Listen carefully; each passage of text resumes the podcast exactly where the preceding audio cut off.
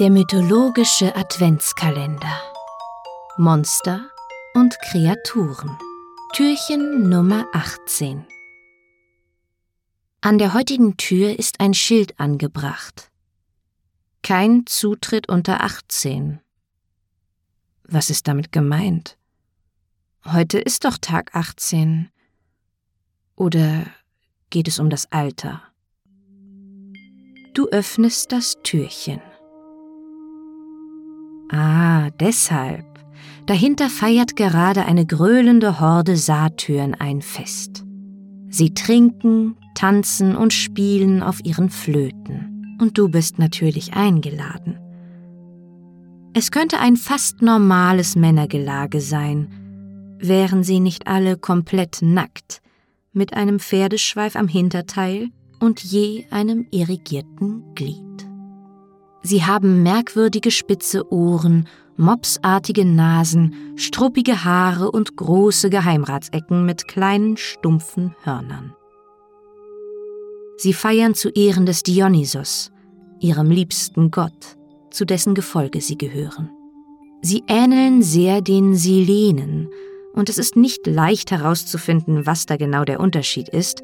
Manche sagen, die Silenen sind einfach die älteren Satyren, also ein gewisser Silenus, ungenauen Ursprungs, in einer Geschichte ist er ein direkter Sohn von Gaia, dann doch von einer Nymphe, ein anderes Mal ist Hermes sein Vater, dann doch eher Pan, wir wissen es also nicht genau. Auf jeden Fall sei dieser Silenus der Vater einiger Silenen, die wiederum die Satyren gezeugt hätten und genauso aussehen, nur eben älter. Und Silenus wird als der Ziehvater des Dionysos bezeichnet und begleitet ihn auch auf seinen weiten Reisen. Kommen wir zurück zu den Satyren. Hesiod nennt die Satyren wertlos und für die Arbeit ungeeignet. Dabei wird auch erzählt, dass die Satyren und Selenen sich in der Gigantomachie als sehr nützlich erweisen. Sie kämpfen an der Seite der olympischen Götter gegen die Giganten. Dafür kommen sie auf Eseln angeritten, und als ihre Esel die riesigen Giganten erblicken, schreien sie so laut Ia, dass die Giganten vor Schreck wegrennen und so viel leichter von den Göttern und Herakles besiegt werden können. Auch ähnlich, aber nicht zu verwechseln, sind die Satyren mit Pan, dem Gott der Hirten und Jäger sowie der Wiesen und Wälder der Bergwildnis. Pan lebt in der rauen Landschaft von Arkadien, spielt seine Panflöte und jagt einigen Nymphen nach. Eine von ihnen, Pitis, entkommt seinen Annäherungen und wird in eine Bergkiefer verwandelt. Eine andere, Syrinx, wird in Schilf verwandelt, aus dem Pan seine Flöte bastelt.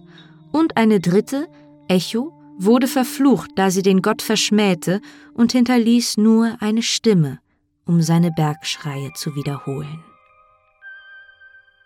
Und scheinbar gibt es mehrere Pane. Das war mir ehrlich gesagt auch neu. Ihnen sind die Satyren aber nur auf den ersten Blick ähnlich. Die Pane sind Bergdämonen, eine Mischung aus Männern und Ziegen. Hier in den Bergen behüten sie Schafs- und Ziegenherden. Sie haben selbst Ziegenfüße, Ziegenhörner, Schwänze und Bärte, Ziegenohren und kleine Stupsnasen. Manchmal ist auch der gesamte Kopf der einer Ziege. Auch werden sie meistens mit irrigiertem Glied abgebildet, daher vielleicht die häufige Verwechslung mit den Satyren. Du kannst ja noch etwas mit den Satyren feiern, und ich hoffe für dich, du kannst morgen ausschlafen, aber nicht zu spät. Das neunzehnte Türchen wartet ja dann auf dich.